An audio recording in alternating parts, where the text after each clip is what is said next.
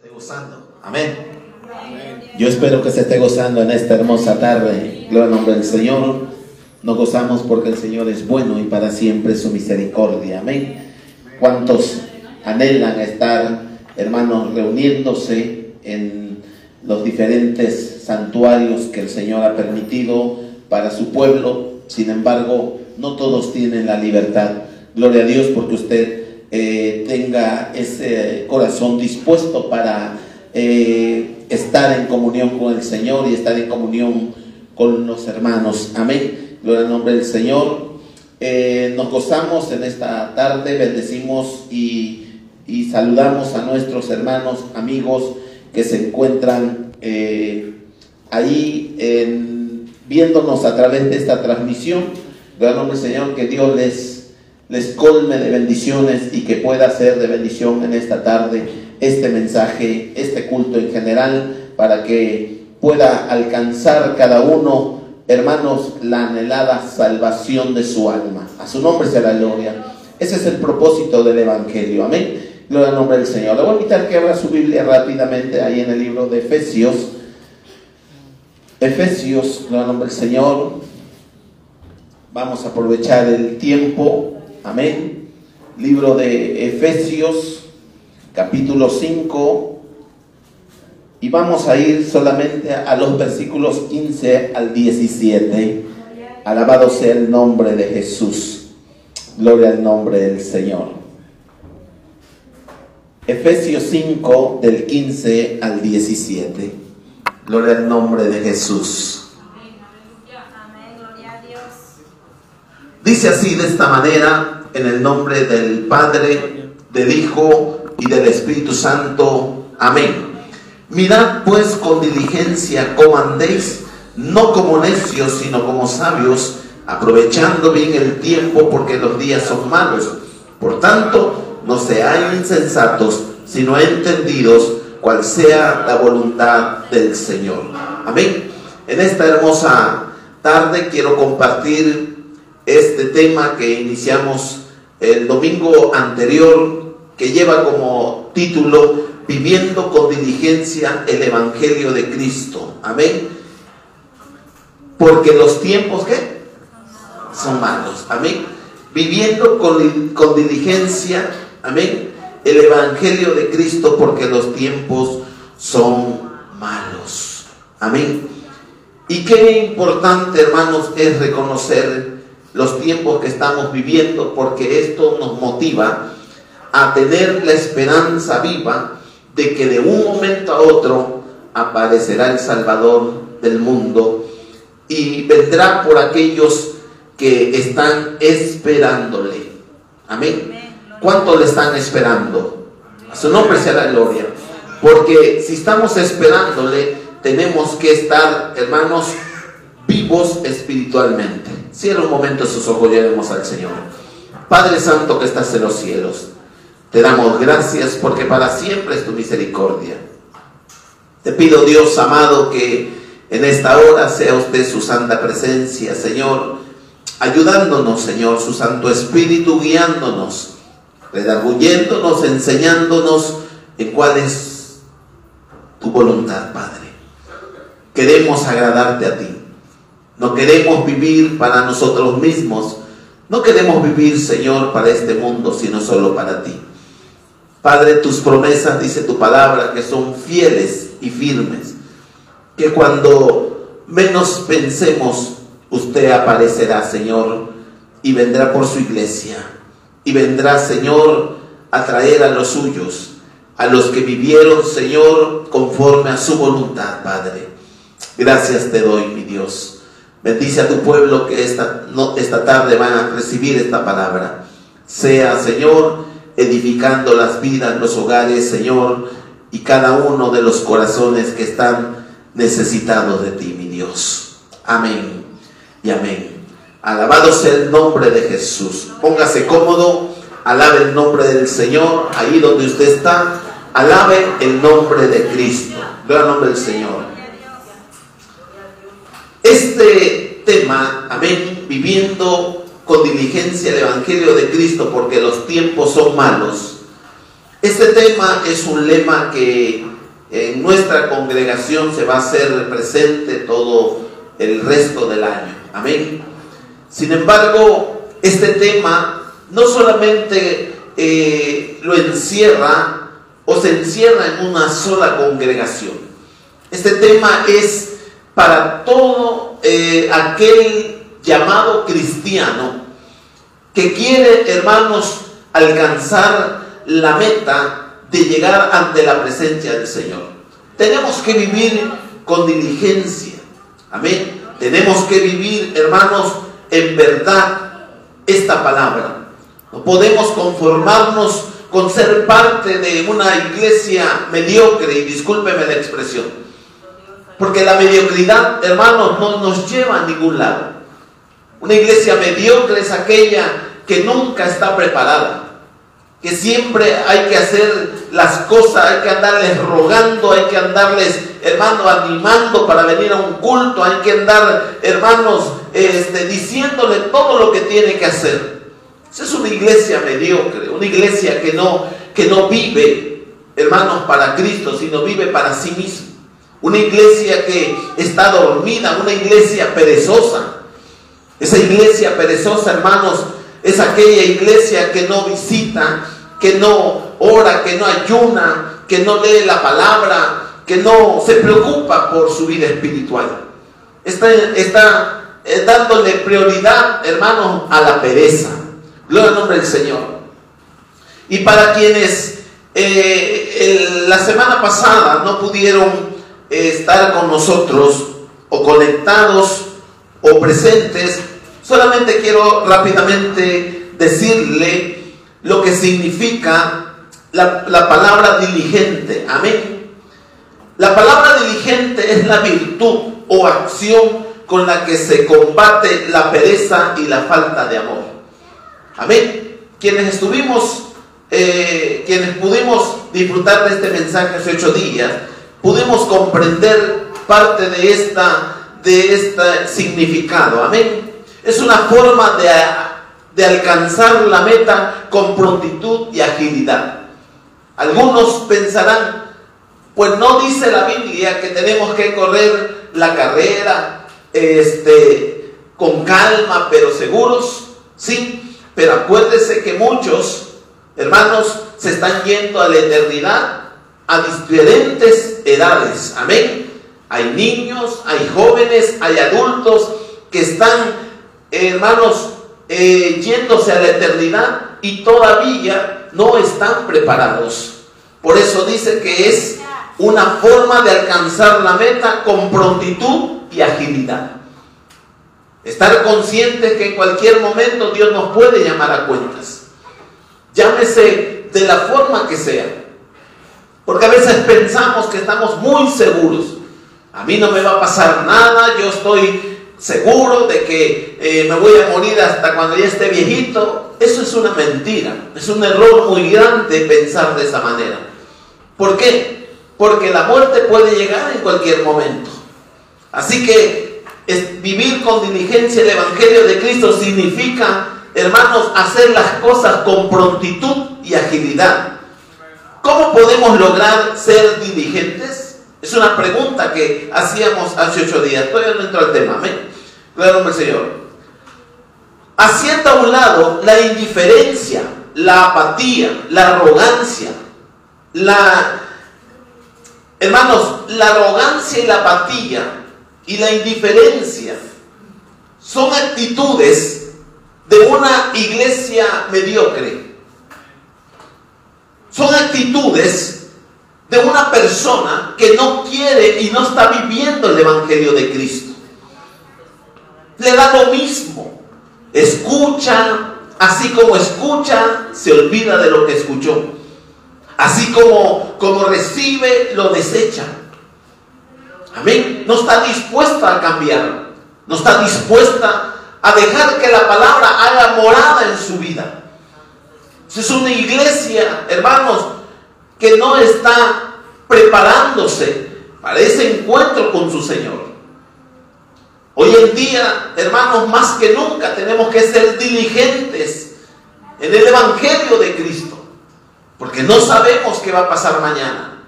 Porque la gente se está muriendo día a día. Porque las plagas ya empezaron a caer a este mundo. Amén. Algunos dirán por ahí, pero dice la Biblia que antes de que esto suceda, Cristo habrá venido por su iglesia, sí. Pero acuérdense que también dice la Biblia que algunos padeceremos ciertas situaciones.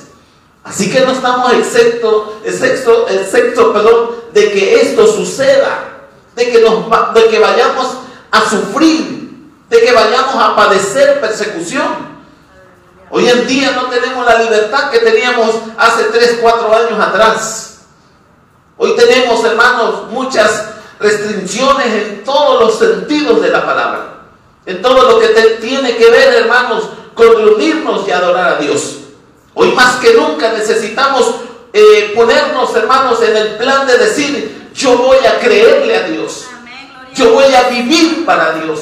Yo voy a estar siempre tomado de la mano de Dios. Hoy más que nunca. Sin embargo, la iglesia mediocre le da lo mismo. No le importa. Es más importante estar durmiendo, es más importante estar en las convivencias del mundo, es más importante tener hermanos contento a los hombres antes que a Dios. Es más importante quedar bien con el hombre. Es tiempo de despertar. A su nombre la gloria. También, hermanos, podemos lograr ser diligentes, despojándonos de la envidia, el celo, las contiendas, la inmundicia, dejando de ser perezosos, etcétera, etcétera. Tenemos que despojarnos de todas esas cosas. Ya basta de estar viviendo un evangelio, hermanos, a media. Ya basta de estar viviendo un evangelio de apariencia. Cuánta hipocresía en la iglesia. Cuánta hipocresía en el pueblo de Dios. Cuántas cosas, hermanos, estamos mirando aún dentro de la casa de Dios. Preferencias.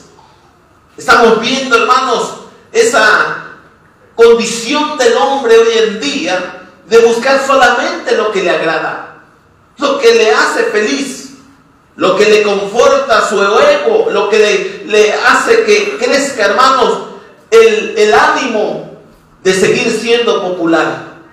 Eso es lo que vemos en muchas iglesias. Eso es lo que vemos aún en fe y esperanza. Una apatía total. Tenemos que despertar. Tenemos que caminar, hermanos, con prontitud, poniendo por obra lo que hemos aprendido. Cristo puede venir en cualquier momento. La muerte te puede sorprender en cualquier momento. Esto puede causar hermano, en este tiempo que estamos viviendo puede causar desánimo en muchos. El año pasado, hermano, no nos fue, hermanos, algo nuevo el ver cómo las iglesias se cerraron. Hoy en día, hermanos, es raro ver una iglesia abierta. Pero, hermanos, ¿qué es lo que ha pasado con muchos llamados cristianos? En ese proceso perdieron su interés ya no trabajan, ya no les interesa nada, hermanos.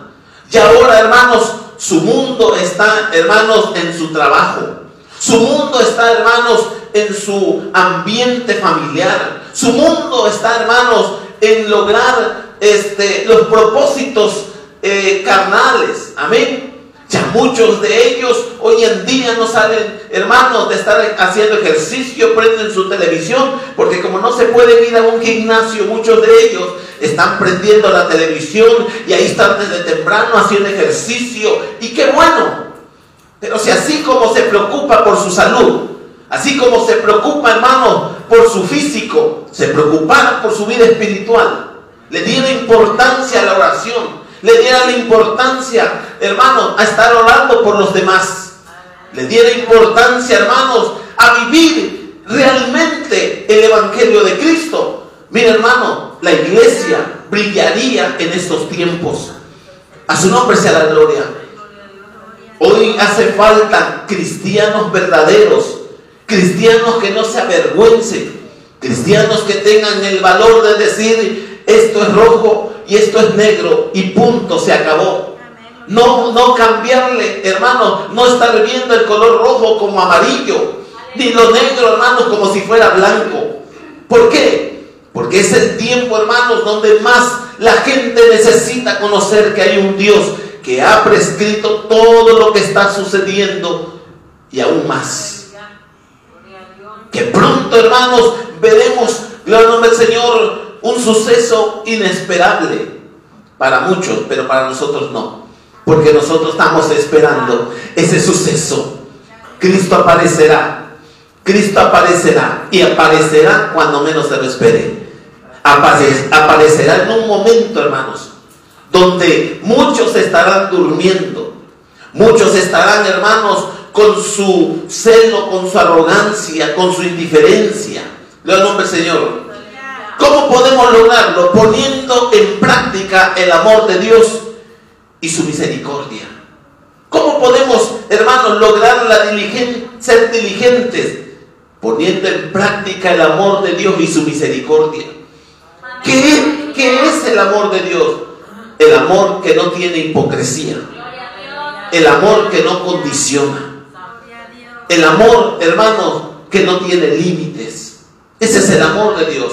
Y la misericordia, primeramente mirándome yo, que no, no merezco nada de lo que Dios me ha dado, pero por su misericordia es que lo tengo. Cuando yo me pongo en esa condición, puedo ver a los demás como alguien importante para Dios. Pero cuando yo no tengo misericordia, yo me exalto y empiezo a mirar a los demás como que este es un pecador, este es un esto, este es un aquel empezamos a despreciar a los demás. Por eso es necesario, hermanos, aplicar el amor y la misericordia. Amén. Trabajando sin murmuración, ni esperando nada a cambio, viviendo con obediencia a Dios, confiando en sus promesas. Qué hermoso, ¿verdad? Que todos nos pusiéramos en esa condición.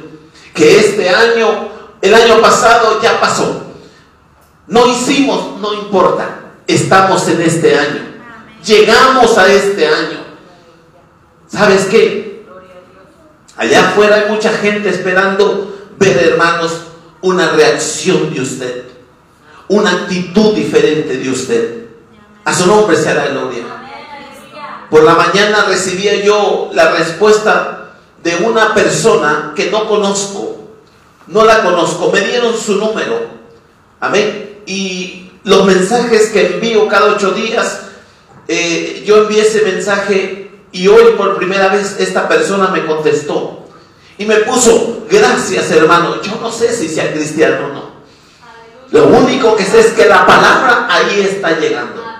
Quiere decir que hubo, hermanos, el recibimiento agradable a esa palabra. Es importante dar a conocer a Cristo. Es importante no solamente conformarnos con decir, conozco a Cristo, hablo de Cristo, sé de Cristo, pero no vivir para Cristo.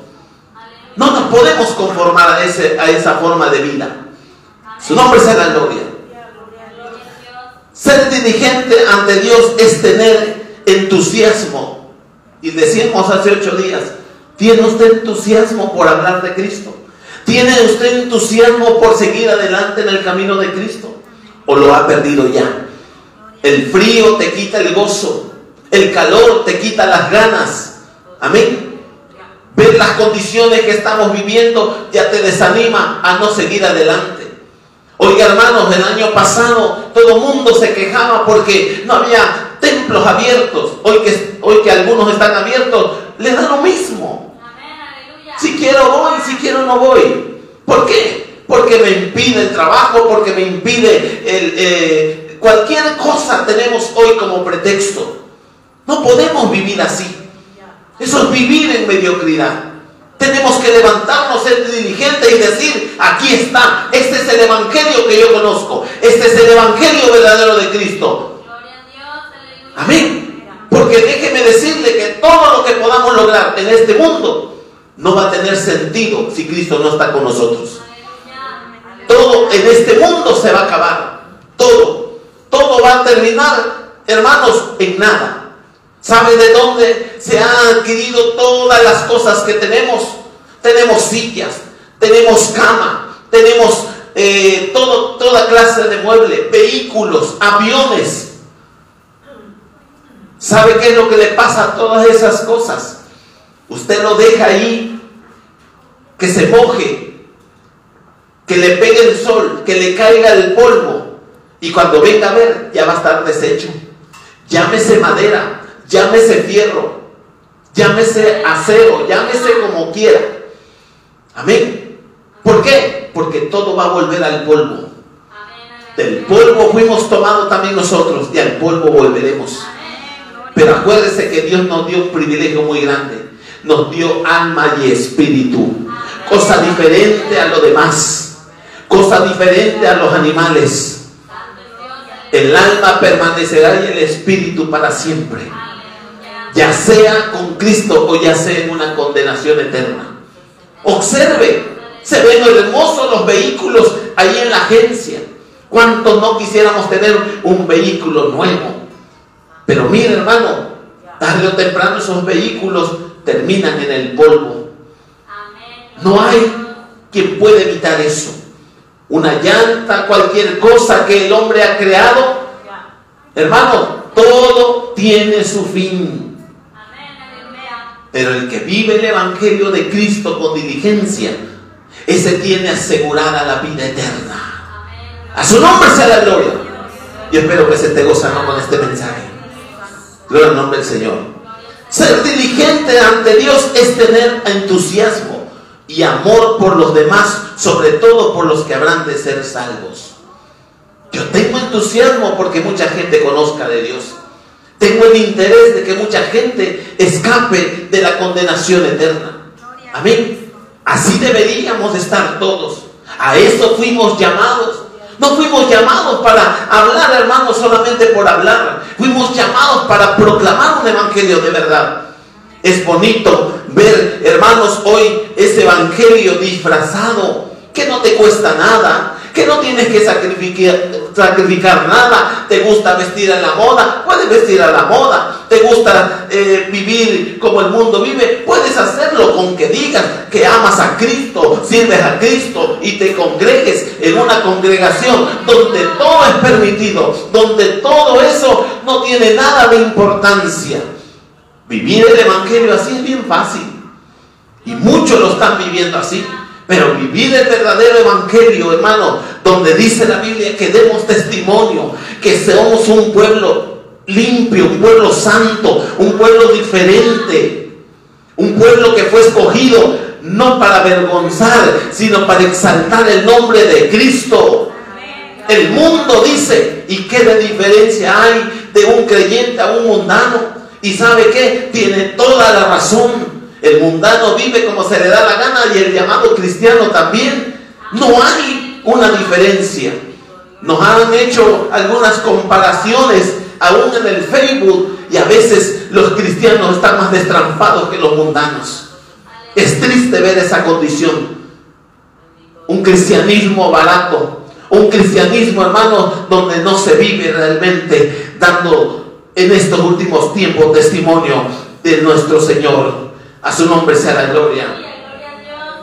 Otros significados es ser activos, activos, perdón, tener, perdón, ser activos, tener rapidez, prontitud, celeridad, ser cuidadoso, tener esmero y atención. Entre otras palabras, ser activo, estar activo, activo.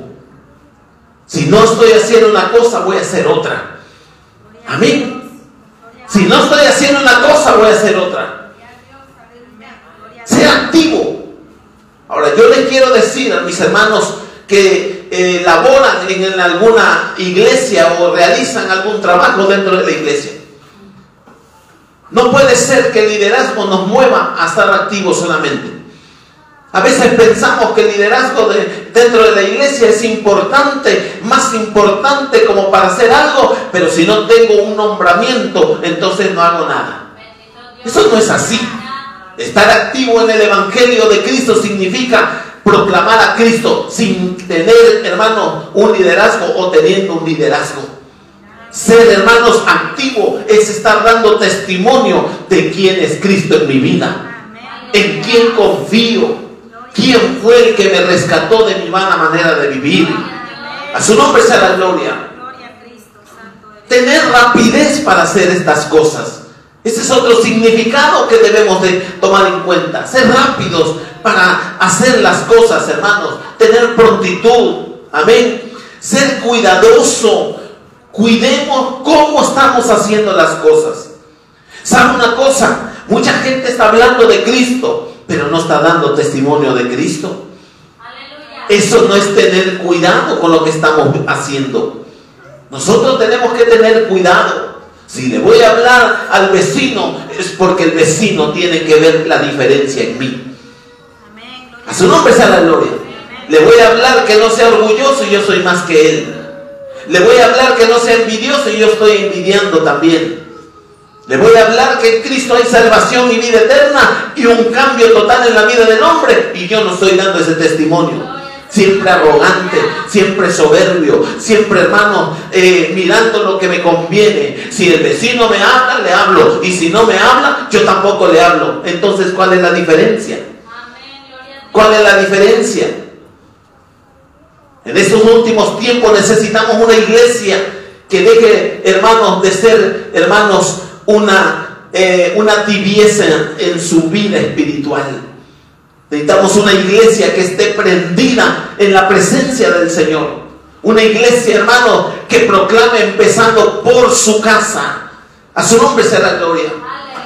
Hay iglesias, hermanos, y lo digo con mucho respeto. Hay iglesias que quieren convertir al mundo entero, pero dentro de la iglesia no se han convertido los que dicen que van a convertir al mundo. Andan todavía llenos de, de, de orgullo, de soberbia, de envidias, de celo. ¿Qué le van a predicar a otros? ¿Qué es lo que le van a convertir a otros? Andan todavía, hermanos, robando, adulterando, fornicando, practicando hechicería, porque hay muchos cristianos que practican hechicería todavía. Amén. Todavía se come sus 12 uvas al fin de año. Todavía, hermanos, saca sus maletas para irse de vacaciones todo el año. Eso es brujería. Todavía andan colgadas sus, sus esclavas, sus cadenitas con piedritas, con esto, con el otro, pensando que no tiene nada de malo. Esos, esas pulseras de cuarzo, eso es pura brujería, hermano. Eso lo usaba la gente que ignoraba o, o voluntariamente o hermanos inocentemente ignoraban el, el, conocer a ese Dios. A su nombre sea la gloria. Eso viene, hermanos, de los prehispánico de, los, de las tribus, hermanos, en el cual se practicaban sacrificios a dioses ajenos. Hoy en día los llamados cristianos todas esas cosas las adoptan como parte de su vida. No tiene nada de malo. ¿Qué de malo tiene? Hay cristianos que todavía se, se cuelgan la cruz con una cadena en el cuello. Hay cristianos que todavía, hermanos, traen ahí sus amuletos guardados en las carteras. ¿Qué tipo de cristiano es eso? ¿Qué tipo de cristianismo estamos viviendo hoy en día? Hoy que la gente necesita conocer a un Dios verdadero. A su nombre sea la gloria. Alabado sea su nombre. Dice que tenemos que cuidar de hacer con respeto y correctamente, con un matiz de honradez poniendo todo nuestro empeño y dedicación por algo o por alguien. Entre otras palabras, lo que yo predico lo tengo que hacer con algo que se vea diferente a los demás. Alabado sea el nombre del Señor. Hermanos que tienen negocios, cualquier negocio que sea, no importa. Proclamemos a Cristo ahí. Demos testimonio de que Cristo vive ahí. Demos testimonio de que el negocio no depende del hombre, no depende de lo que yo sé hacer, no depende de la, de la clientela, no, depende de Dios. Su nombre sea la gloria. Eso es dar testimonio. No estemos, hermanos, esperanzados a que el hombre nos va a sacar adelante. Hermanos que trabajan, que tienen un trabajo fijo, hermanos, demos testimonio allí donde estamos trabajando. Que el hombre sepa, que la mujer sepa que hay un Dios verdadero que sostiene a su pueblo. Pero si nosotros no somos capaces de dar testimonio, ¿quién, ¿quién va a dar testimonio de ese evangelio? Amén. Por eso el tema es vivamos con diligencia el evangelio de Cristo, porque los tiempos son malos. Gloria al nombre del Señor. Alabado sea su nombre, hermano. Le voy a invitar que vayamos rápidamente a 1 de Timoteo. Apenas vamos a entrar al tema. ¿eh? Gloria al nombre del Señor. No se crea, hermano. Primera de Timoteo, capítulo 4. Alabado sea el nombre del Señor.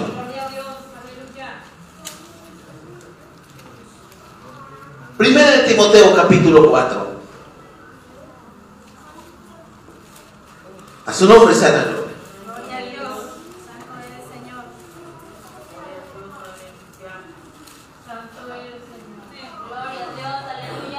Pero el Espíritu dice claramente. ¿Quién lo dice? El Espíritu. A ver, ¿quiénes tienen el Espíritu de Dios? Que pueden ver estos tiempos. Pero el Espíritu dice claramente que en los postreros tiempos algunos que apostatarán de la fe. Amén. Escuchando a espíritus engañadores y doctrinas de demonios. ¿Sabe qué significa esto? Que muchos están escuchando lo que les gusta. Muchos buscan mensajitos en el YouTube para justificar su pereza. Muchos están buscando mensajitos en el YouTube para justificar su falta de amor. Muchos están buscando a predicadores que predican lo que a la gente le gusta. ¿Para qué? Para justificar su falta de interés de dar testimonio de Cristo. Y no digo que todos los, los cristianos que predican en el YouTube están mal, no, estoy diciendo los que buscan el justificarse por un mensaje que no es de acuerdo a la palabra. Dice la Biblia, pero el Espíritu dice claramente en los postreros tiempos algunos apostatarán de la fe, escuchando a espíritus de engañadores y a doctrinas de demonios. Amén. Gloria al nombre del Señor. El homosexual que creció, que vivió en un, en un evangelio, en una sana doctrina, hoy ya buscó una iglesia donde se siente a gusto, donde nadie lo, recrima, lo recrimina, perdón, donde nadie le dice que está mal. Y no es que se juzgue, sino que se le haga ver su error, su pecado. A su nombre sea la gloria. Muchos, muchas familias se salen de las enseñanzas sanas de una doctrina para buscar una doctrina en la cual se acomode a sus gustos, sus deseos es que a la niña, es que a la hermana le gusta vestir en pantalones y le gusta pintarse y le gusta hacerse todas estas cosas. Mejor buscamos una iglesia donde nos sintamos a gusto. ¿Qué es lo que están haciendo? Escuchando a espíritus engañadores y doctrinas de demonios. Porque ninguna parte de la Biblia dice que el Evangelio se tiene que acomodar a mí. Yo soy el que tengo que hacerme al Evangelio de Cristo. Yo soy el que tengo que vivir para Cristo, no Cristo para mí. Yo no tengo por qué intentar cambiar la palabra de Cristo para acomodarla a mi manera y decir que así sí me gusta servir a Cristo. A su nombre sea la gloria. Mi amado hermano, salgamos de esa de, ese engaño que el enemigo está causando en los últimos tiempos. Dice, por la hipocresía de qué? De mentirosos que teniendo cauterizada la conciencia prohibirán casarse y mandarán abstenerse de alimentos que Dios creó para, para que con acción de gracias participasen de ellos los creyentes y los que han conocido la que la verdad. Y aunque aquí, en esta carta, Pablo le escribe a Timoteo y le hace ver en cierta forma de que habían ciertas diferencias hablando en qué comer y qué no comer. Esta palabra nos enseña a nosotros que no es, hermanos, el que nos acomodemos a lo que nosotros nos gusta y ser tropiezo para otros. Tenemos que vivir el Evangelio como debe de ser. Tenemos que proclamar a Cristo, hermano, donde quiera que sea. Basta ya, hermanos, de estar, hermanos, en una condición indiferente con la palabra del Señor. Mire cuántos se congregan, hermanos, en una iglesia. Y muchas veces, hermano, el sueño les vence. ¿Sabe por qué? Porque se la pasaron parte de la noche en el Facebook porque no tuvieron el interés de descansar, darle gracias a Dios y decir, mañana tengo que estar en la casa del Señor, mañana hay culto, tengo que estar atento a lo que Dios va a hablar a mi vida. Qué feo se ve aún en las iglesias, personas bostezando, hermanos, personas durmiéndose. ¿Por qué? Porque no tuvieron el cuidado de guardarse para vivir ese evangelio con rectitud porque no tuvieron, hermanos, el cuidado, hermano, de su tiempo, porque desaprovecharon el tiempo. Algunos no pueden ayunar nunca, no pueden, hermanos, orar nunca. ¿Por qué? Porque el cansancio les vence, porque no están ejercitados para hacer la voluntad de Dios. No te conformes con un evangelio barato. El evangelio verdadero cuesta. Acuérdese, hermano, que lo bueno cuesta, dicen por ahí. Amén. Usted quiere, hermano, a veces no es el tamaño, a veces no es, hermanos, este, el, el color, es la calidad de esa pintura, es, hermanos, aunque sea algo pequeño, es el valor que tiene aquella cosa. Muchas veces nosotros nos dejamos llevar por el regalo grandote y resulta que el regalo más el regalo chiquito tenía mejor valor que el grande. A veces pensamos que vivir en este mundo o estar en este mundo significa vivir, hermano, a nuestro antojo para decir, he vivido la vida. No, mi hermano, el que vive para Cristo y sufre por Cristo y padece por causa de Cristo, hermano, ese es el mejor, la mejor manera de vivir en este mundo. Porque este mundo no nos pertenece. Porque no nos podemos hacer dueños de un mundo que no es nuestro. Alabados el nombre del Señor. Gloria el nombre de Cristo Jesús. Porque todo, versículo 4, porque todo lo que Dios creó es bueno y nada es de desecharse si se toma con acción de gracia porque por la palabra de Dios y por la oración es santificado. Amén. Versículo 6. Si esto enseñas a los hermanos, serás buen ministro de Jesucristo, nutrido con las palabras de la fe y de la buena doctrina que has seguido. Desecha las fábulas profanas y de viejas, ejercítate para la piedad. Ejercita, ejercítate para qué? Para la piedad. ¿Qué significa la piedad? Significa, hermano, vivir para Cristo. Ser hermanos de un sentir de amor para Cristo. Ser hermano de un pensar para Cristo. Porque cuando usted le va a ir a predicar a alguien, usted no va a pensar en usted, usted va a pensar en Cristo. Señor, esta alma que sea para ti. Usted no va a pensar, no, voy a, ganar tantas almas para mi reino. No, es para el reino de Cristo. Su nombre la gloria. Lo que usted haga para, la, para que el Evangelio sea proclamado con verdad, usted no puede pensar y decir, es que lo estoy haciendo porque eh, eso eh, le agrada al hombre. No, le agrada a Cristo. Es para Cristo. Amén. Versículo 8. Porque el ejercicio corporal para poco aprovecha, pero la piedad, amén, para poco es provechoso, pero la piedad para todo aprovecha, pues tiene promesas de esta vida presente y de la venidera. Amén. Tiene promesas. Dile a tu hermano que está a tu lado, vivamos el Evangelio de Cristo.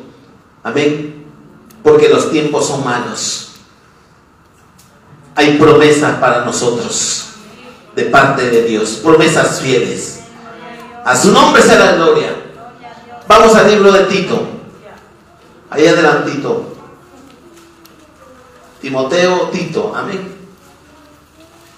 Y vamos a ir al capítulo 2. A su nombre sea la gloria. Y miren lo que dice el versículo 1 en adelante. Pero tú hablas lo que está de acuerdo con la sana doctrina. ¿Qué tenemos que hablar? Lo que está de acuerdo con la sana doctrina. Usted no puede andar hablando cualquier cosa. Usted no puede andar diciendo yo soy cristiano, pero vivir diferente a lo que es un cristiano. Usted no puede conformarse en estar, mire, hay muchos, y lo digo con mucho respeto, hay muchos que se miden con el hermano que está a su lado. Así hacía el fariseo. ¿Qué decía el fariseo? Gracias Señor porque no soy como este publicano. Cuando usted está haciendo eso, hermano, tenga mucho cuidado. Usted no puede estarse comparando con su esposo, con su esposa, con sus hijos, con sus padres, con el pastor, con el hermano. No puede compararse con ellos. Usted tiene que vivir su propia vida en, Cristo. Se lo vuelvo a repetir. Usted tiene que vivir su propia vida en Cristo. Déjese de andar justificando, no es que mi esposa no quiere, mi esposo no quiere, mi hermano no quiere, mi tío no quiere, ay, yo por eso me siento así o por eso actúo así. No, mi hermano. Si no quieren, déjelos. Usted viva lo que tiene que vivir en Cristo. A su nombre sea la gloria. Amén. Por eso Pablo le escribe esta, esta carta a Tito y le dice, pero tú habla lo que está de acuerdo con la sana doctrina. Que los ancianos, oiga, no está hablando de los viejitos, está hablando de los que tienen el conocimiento de la palabra los que deben de estar maduros en la palabra, los que no les va a desanimar una mueca de alguien, los que no les va a desanimar un mal saludo de alguien, no. Esos son los ancianos, los que están, hermanos, eh, afirmando la iglesia de Cristo en estos últimos tiempos. Su nombre sea la gloria. ¿Cuánto cristiano llorón tenemos hoy en día? No, yo no hago esto, yo no hago aquello, yo no voy para allá porque, ay, es que no se hace como yo quiero, no se, no se están haciendo las cosas y a mí no me gusta cómo lo hacen, en fin. Eso no es así, hermano. Usted tiene que afirmarse. Usted es un pilar que Dios ha puesto para que la iglesia se mantenga firme en estos últimos tiempos. Un tiempo de mucho dolor, un tiempo de mucho sufrimiento, un tiempo de mucha apostasía, un tiempo de mucha maldad a, nuestro alrededor. A su nombre la gloria.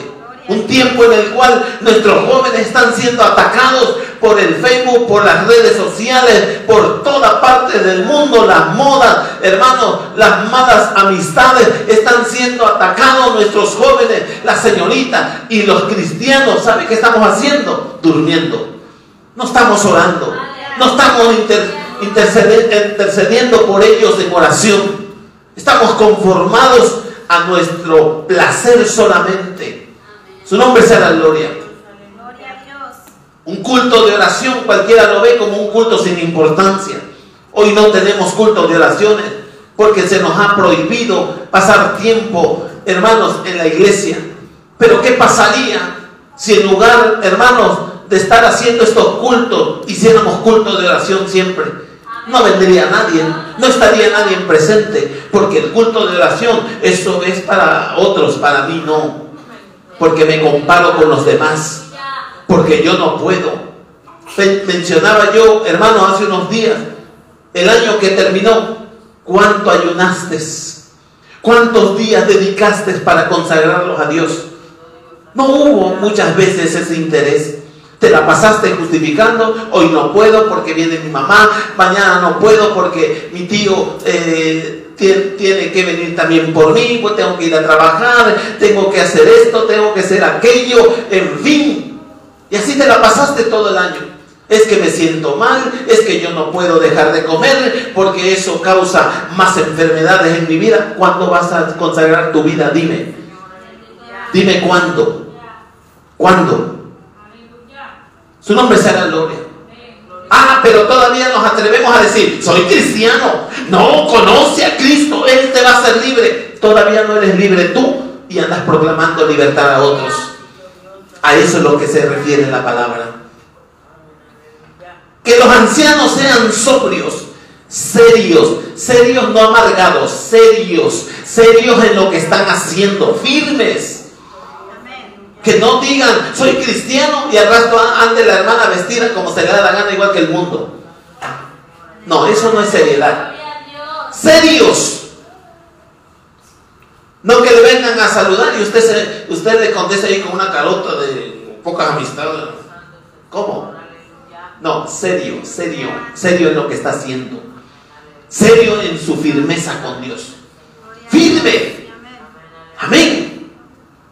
Que usted diga, he creído en un Dios que cambia. Que el mundo pueda ver ese cambio. Su nombre sea la gloria. Que sean sobrios, serios, prudentes, prudentes. Porque mira, amado hermano, cuando te pongas a predicar, no va a faltar alguien que quiera sacarte de tus casillas. Sé prudente. Cuando veas que se quiere convertir esto en un pleito y en un dime y direte, usted ponga un alto y diga, mire, lo dejamos así. Lo único que le puedo decir es que Cristo cambia. A su nombre. Que no se conforme, hermano, a hacer lo mismo que el mundo hace. He escuchado a tanta gente que quiere defender a Cristo. Cristo no está para que usted lo defienda. Él está para defenderte a ti y a mí. ¿Por qué, ¿Por qué le quitamos ese valor a Cristo? No, es que yo tengo que pelear por mi Cristo. No, Cristo no te mandó a pelear por Él. Te mandó a predicar y a sufrir por Él. Su nombre es a la gloria. Venga quien venga y te quiera decir que eres esto, que eres el otro, tú sé prudente. No entres en el mismo juego que ellos.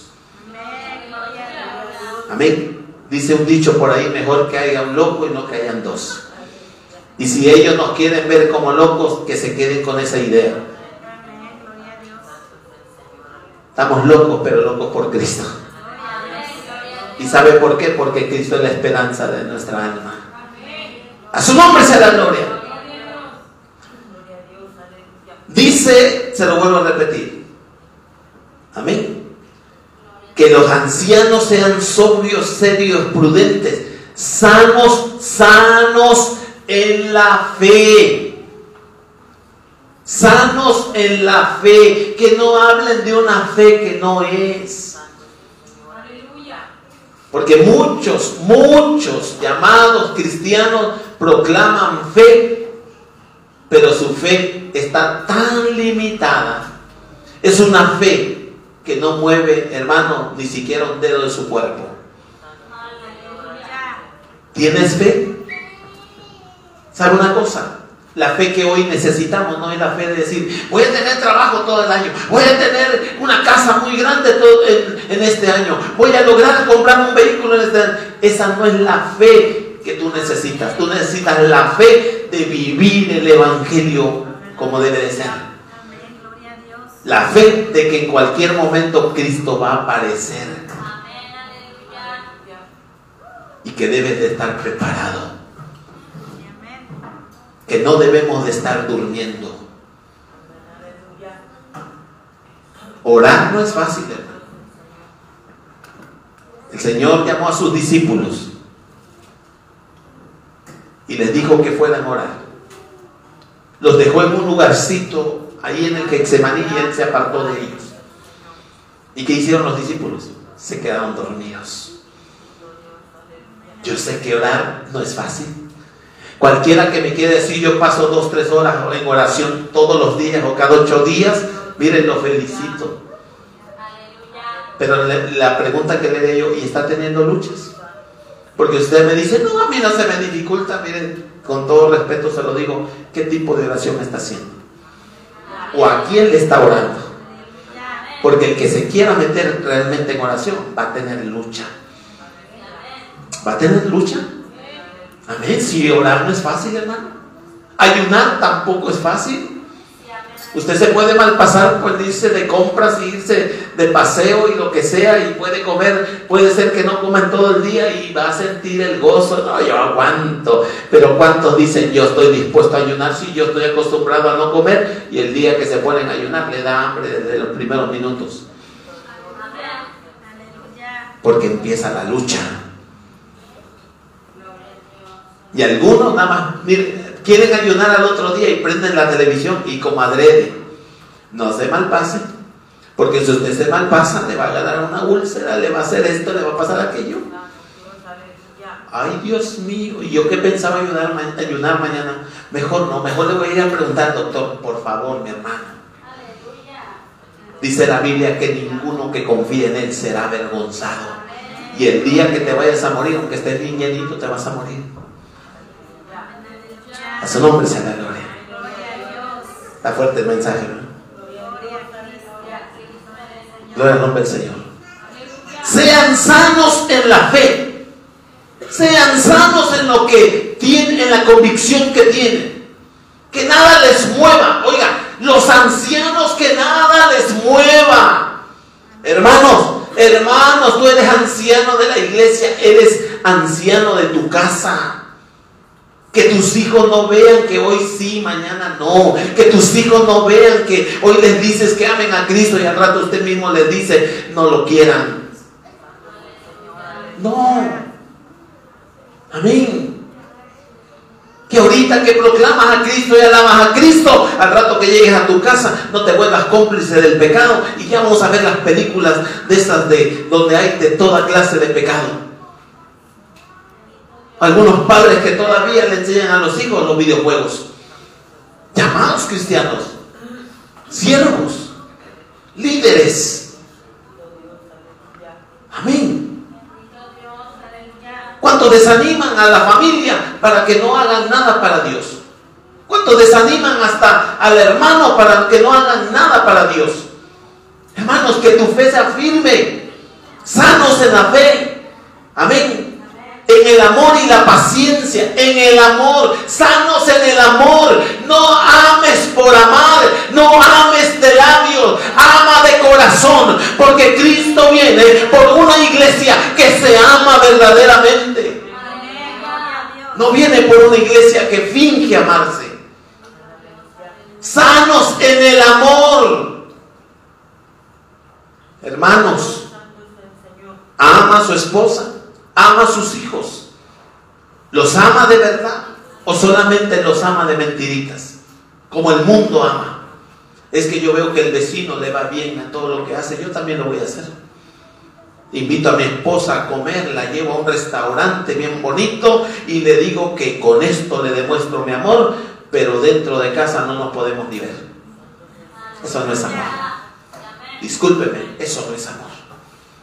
Amar como Cristo quiere que amemos, es hablar con verdad, le guste o no, pero demostrar realmente que lo hacemos porque le amamos. Amén. Yo tengo que enseñarle a mis hijos que no les dejo ver cualquier cosa porque les amo, no por religioso. Quítese esa, ese pensamiento de su cabeza de que los que hacemos esas cosas somos religiosos. Por favor, Queremos demostrar a nuestra familia que le amamos. Yo no quiero ver a mis hijos enredados todo el tiempo en el celular, atados a un celular, atados a un videojuego. Yo no los quiero ver así. Yo los quiero ver sanos, amando a Dios, que se deleiten adorando a Dios, que se deleiten sirviendo a Dios. Eso es lo que yo quiero ver en ellos. No verlos atados a los videojuegos, a las redes sociales. Su nombre sea la gloria. Hermano, tengamos en cuenta esto. Amén. También dice que tenemos que ser sanos en la paciencia. Sanos en la paciencia. O sea, no te desesperes. Cristo prometió y dijo, yo vengo pronto. Y ese pronto van dos siglos y vamos rumbo a tres siglos. Y él sigue diciendo, yo vengo pronto, sé paciente. No, es que a mí desde niño me decían, y te lo pueden decir, se lo pueden decir a tus nietos, pero Cristo sigue fiel en su promesa. Yo vengo pronto. Su nombre sea la gloria. Yo vengo pronto. Gloria al nombre del Señor. Vamos con las hermanas. Versículo 3. Las ancianas asimismo sean reverentes en qué? En su porte Hermanas, no ropas transparentes, no ropas pegadas, no ropas sensuales, no ropas cortas. Amén. Nada de eso. Sean reverentes en su porte. No calumniadoras. Yo no sé por qué, porque eh, el apóstol Pablo se refiere de esta manera a las hermanas. ¿Será porque dicen que es el sexo débil? Porque es más fácil hablar. Porque dicen que la mujer habla mucho. A ver, hermanos, ¿es verdad o no es verdad? Hablan mucho las hermanas. Porque no mencionan lo mismo que mencionó con los ancianos. Amén. Que las ancianas sean reverentes en su porte, no calumniadoras, no esclavas del vino Amén.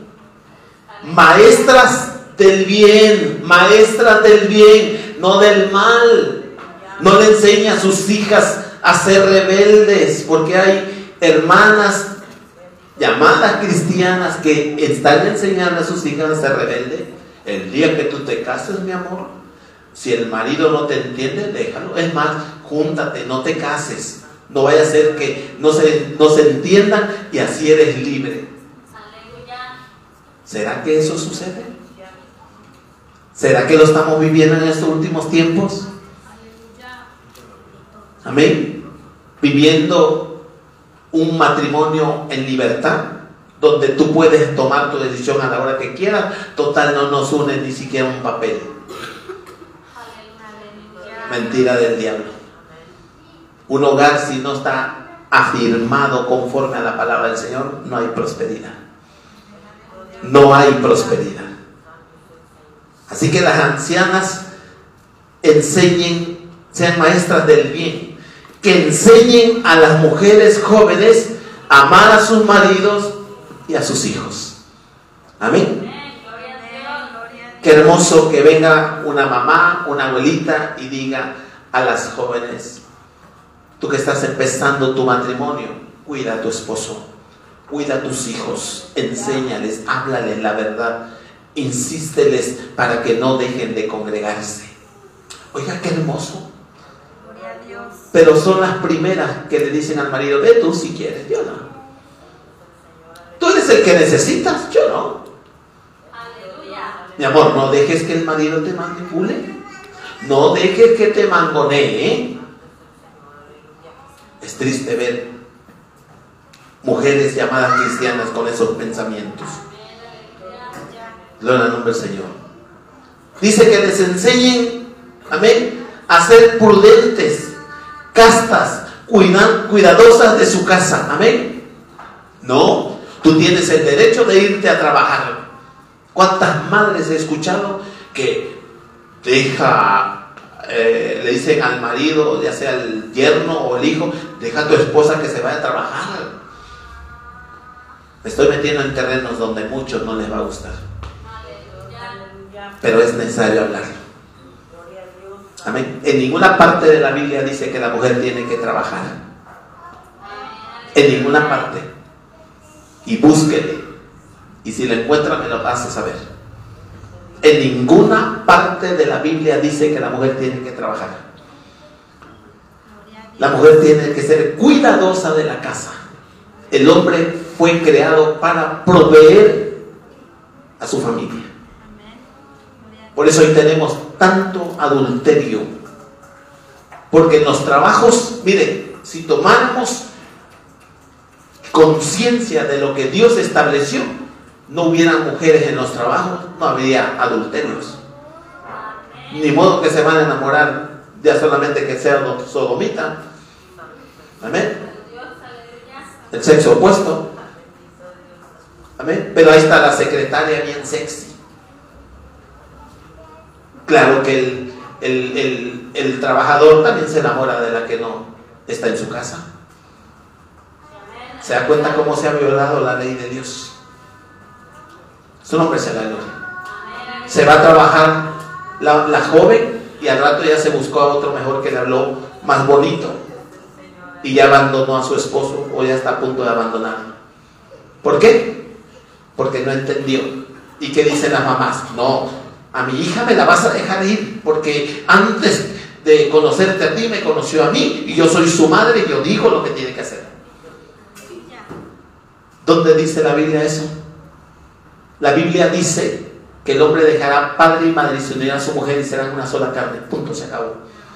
Ahí no dice que entra mamá, que entra papá, que entra abuelito, que entra tío, que nadie. Pero la mujer que enseña a, su, a, las jóvenes que sean respetuosas de su marido, de su, de su casa, ese hogar tiene un futuro. Alabado sea su nombre. Dice que sean buenas y sujetas a quienes? A sus maridos. Ay, no, ya entramos al machismo. ¿Cómo me voy a sujetar yo a mi marido? Mi marido no quiere salir de la iglesia y a mí me aburre eso. Ese nombre se da Yo soy creyente, pero no religiosa. ¿Cuántas mujeres en esa condición hoy en día llamados cristianos? Estamos hablando del mundo, estamos hablando de los cristianos. Su nombre sea la gloria. Sujetas a sus maridos para que la palabra de Dios no sea qué? Blasfemada. Me ha tocado escuchar y lo digo con mucho respeto. Y si usted es uno de ellos, cuídese, mejor pídale perdón a Dios. Pero me ha, tocado escuchar a muchos varones decir, tú tienes que trabajar para que me ayudes. ¿Dónde? ¿Dónde dice la Biblia eso? Varón, tú tienes la responsabilidad de proveer, no la mujer. Y si usted depende de la ayuda de su mujer, entonces está perdido, porque la ayuda que necesitamos es la de Dios. Alabado sea el nombre Señor. Trabajan los dos y hay mujeres que dicen, lo tuyo es mío y lo mío es mío. Amén. Hay mujeres que así son. Ya aparte de estar desobedeciendo a Dios, todavía se jactan diciendo, esto es mío. Están unidos. Lo correcto es cuánto ganamos y repartimos en partes iguales las necesidades porque somos ayuda idónea.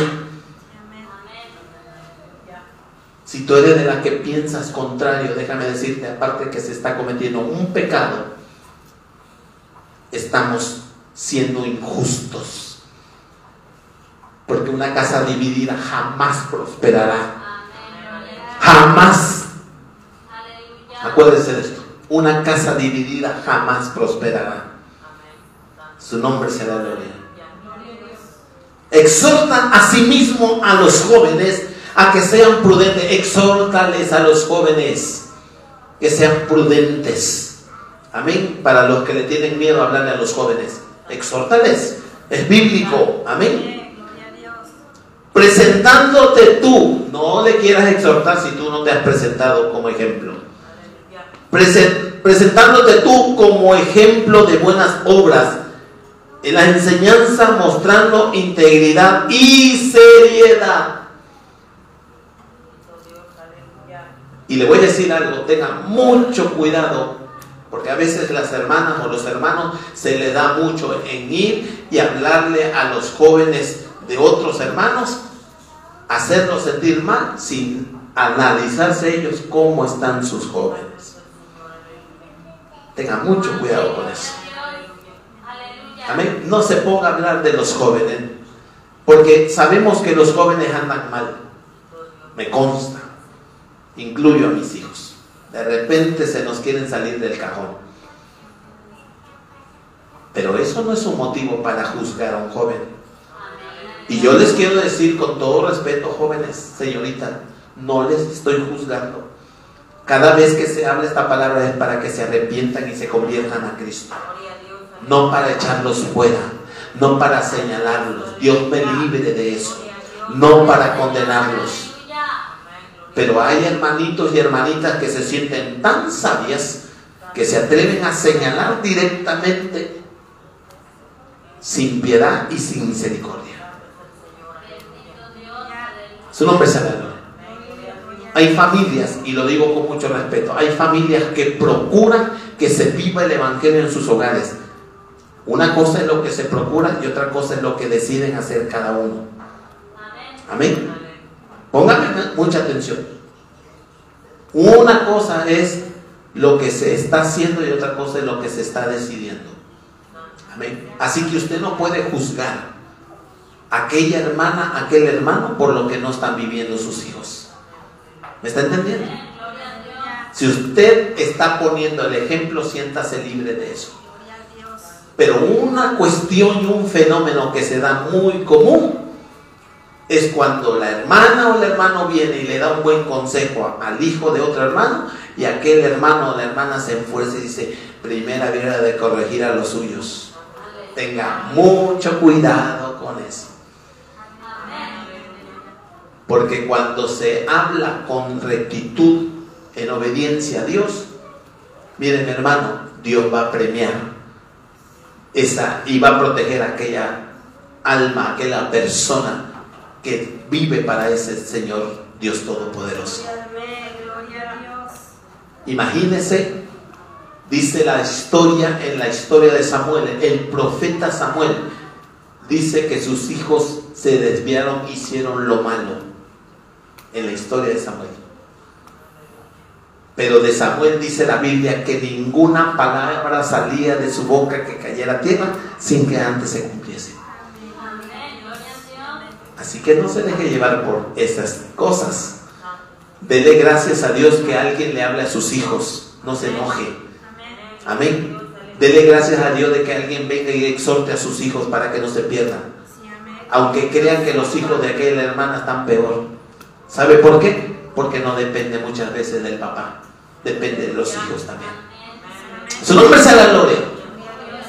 ¿Le está gustando el mensaje? Gloria al nombre del Señor. Y no lo vamos a terminar. Gloria al nombre del Señor. Versículo 7. Presentándote tú como ejemplo de buenas obras en la enseñanza, mostrando integridad, seriedad, palabra sana, irreprochable. Oiga, con palabra sana, irreprochable. Si usted va a hablar de amor y demuestra desprecio hacia los demás, ¿qué cree que le van a decir?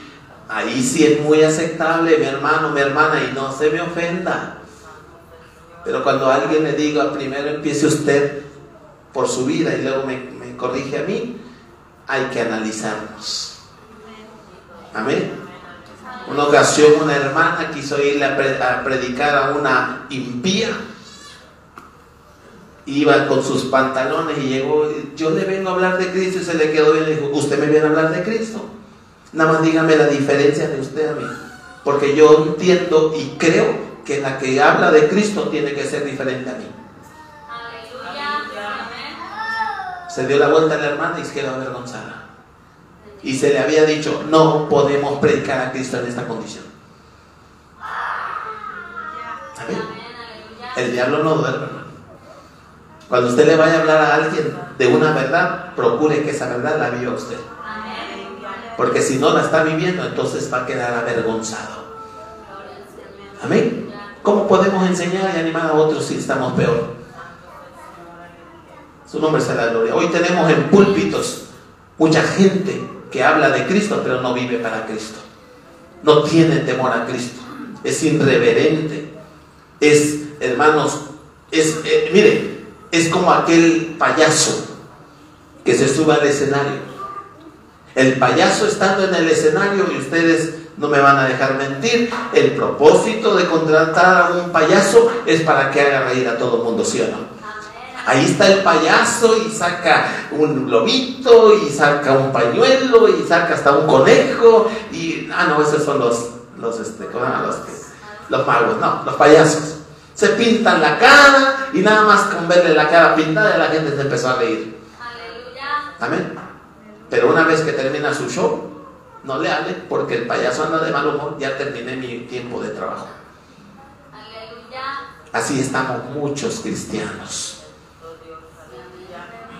Y me conté para que no digan, se me ha de contar él, no. No podemos estar actuando el Evangelio. El Evangelio no es una forma de actuar. Que hoy me toca dirigir, me toca predicar, me toca hacer esto, me toca hacer el otro. Y todo mundo, mire, me da mucha tristeza, lo digo. Está el, el- el hermano la hermana aquí animando a todos y aplauda y levanta las manos y todo. Y cuando está allá, no levanta ni las manos. Porque ya no es él, ya no es ella, son otros. Es triste. Vivamos el Evangelio de Cristo, hermano. Pero vivámoslo con diligencia. A su nombre sea la gloria. Hermosa la palabra. Mis amados hermanos, créanme, vamos a avanzar un poquito más. Ya me piqué. Amén. Vamos a, vamos a, a Tito 3. Amén. Con esto vamos a terminar. Versículo 1. Recuérdales que se sujeten a los gobernantes y autoridades, que obedezcan, que estén dispuestos a toda buena obra. Que a nadie difamen. Oiga, que a nadie difamen. No ande difamando a alguien, hermano. Amén. Que no sean pendencieros, no sean pleitistas. Amén. Sino amables, mostrando toda mansedumbre para con todos los hombres. Amén. La mansedumbre es para nada más los que te caen bien. No, con todos mis hermanos. Hasta con los que te caen mal. Amén. Porque nosotros también éramos en otro tiempo insensatos, rebeldes, extraviados, esclavos de concupiscencia y, y- y deleites diversos. Viviendo en qué? En malicia y envidia, aborrecibles y aborreciéndonos unos a otros. Eso éramos antes. Espero que usted no esté viviendo ese tiempo hoy que dice que es cristiano. Espero que usted esté viviendo diferente. Amén. Pero cuando se manifestó la bondad de Dios nuestro Salvador y su amor para con los hombres, no el amor de los hombres para con Dios, porque no ha habido quien ame a Dios antes que Dios a él. Amén. No importa, aunque nazca en una cuna cristiana y diga, desde que, naz- desde que nació ese niño, ha demostrado que ama a Dios. No, Dios le amó primero. Amén. Nos salvó, nos salvó, no es no salvó, no, nos salvó, amén, no por obras de justicia que nosotros hubiéramos hecho, o sea, no somos salvos porque lo merezcamos, porque somos buenos, porque yo amo a mi esposa, a mis hijos, porque yo eh, doy diezmo, porque yo doy ofrenda, porque yo me dejé de ser, no, no es por obra de justicia, amén, que nosotros hubiéramos hecho, sino por su misericordia por el lavamiento de la regeneración y por la renovación en el Espíritu Santo, el cual derramó en nosotros abundantemente por Jesucristo nuestro Salvador. No se le olvide esto. Amén. Para que justificados por su gracia viniésemos a ser herederos conforme a la esperanza de la vida eterna. Palabra, mire, lo vamos a, lo vamos a aplicar como un juez, como alguien, hermano, que tiene autoridad y da el golpe de certeza. Amén. Palabra fiel es esta. Y en estas cosas quiero que insistáis con firmeza. Oiga, lo que decíamos, sanos en la fe, sanos en la paciencia, firmes, firmes. Que no venga el vecinito con una doctrina falsa y ya te desanimó para seguir adelante. Que no te laven el cerebro cualquier persona con cualquier cosa. No, firmes. Amén. Versículo 9, per- perdón, versículo 10. Palabra fiel es esta, versículo 8, perdón. Y en estas cosas quiero que insistáis con firmeza, para que los que creen en Dios procuren qué? Ocuparse de buenas obras. Estas, estas cosas son buenas y útiles a quienes? Nada más a los cristianos, a los hombres, a todos. Tu esposo, tu esposa, tus hijos no creen, sé firme, que nadie te mueva. ¿Sabe el ejemplo que yo tengo de una madre? Es que a pesar de que nosotros le despreciábamos, porque ella mostraba más interés por las cosas de Dios que por nosotros, la firmeza que ella permitió que llegara a mi vida fue esa, que amó más a Dios antes al hombre.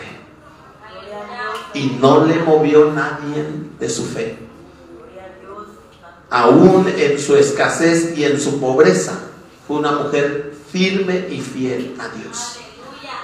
Que no había quien le impidiera ir a un culto.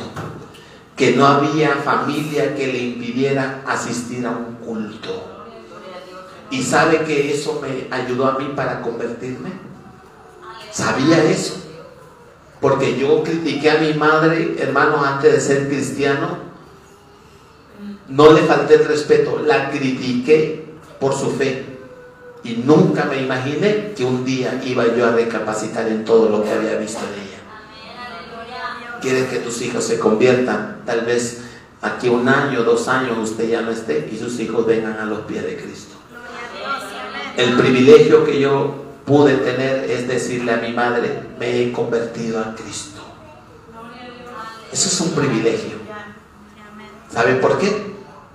Porque mi madre antes de morir tuvo la certeza de que su hijo, el más rebelde, había venido a los pies de Cristo. Sea firme, sea firme, no se dé por vencido. No diga, ya le hablé, ya le, ya le supliqué, y ya ve un año, y van dos años y tres años y no pasa nada. Mi madre oró 20 años por mí. 20 años y no se cansó. Y cada vez que me veía me decía, hijo, busca a Dios. Hijo, entrégale tu vida a Cristo. Esa es la firmeza que yo vi en mi madre. Y esa firmeza la quiero demostrar a mis hijos. Que nada ni nadie me mueva de mi fe. A su nombre será gloria. Insiste con firmeza para que los que creen en Dios procuren ocuparse de buenas obras. Estas cosas son buenas y útiles a los hombres, pero evita las cuestiones necias y genealogías y contenciones y discusiones acerca de la ley, porque son vanas sin provecho. Alabado sea el nombre del Señor. Ya lo hemos dicho otras veces. La ley es vivir, hermanos, el Evangelio con hipocresía y vivir solamente aparentando lo que no somos. Eso es vivir bajo la ley de, Moisés. Hoy estamos, hoy estamos bajo la gracia y es vivir por amor a Cristo. Amén.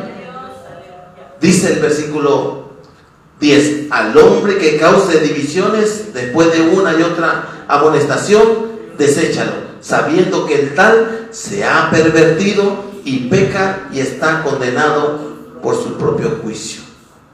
Amén.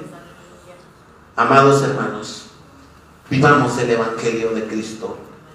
En estos últimos tiempos de tanta, tanto sufrimiento, vivámoslo, hermano, no con temores, no con vergüenza, sino con firmeza, sabiendo que el Señor en cualquier momento va a aparecer.